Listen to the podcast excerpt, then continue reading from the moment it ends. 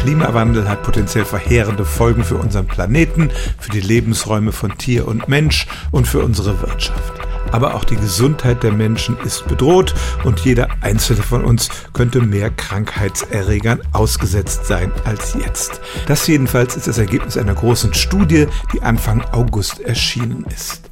Wissenschaftler haben in einer großen Fleißarbeit alle möglichen Studien gefunden, die untersucht haben, wie der Klimawandel die Ausbreitung einzelner Krankheitserreger behindert oder begünstigt.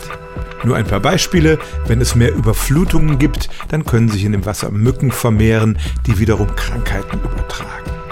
Wenn Ratten vor dem Klimawandel in menschliche Siedlungen fliehen, dann können sie dort zur Übertragung von Krankheiten beitragen. Und wenn der Permafrost in den arktischen Regionen taut, dann können da auch alte Krankheitserreger zutage kommen. Das ist zum Beispiel schon mit Milzbrandbakterien in Sibirien passiert.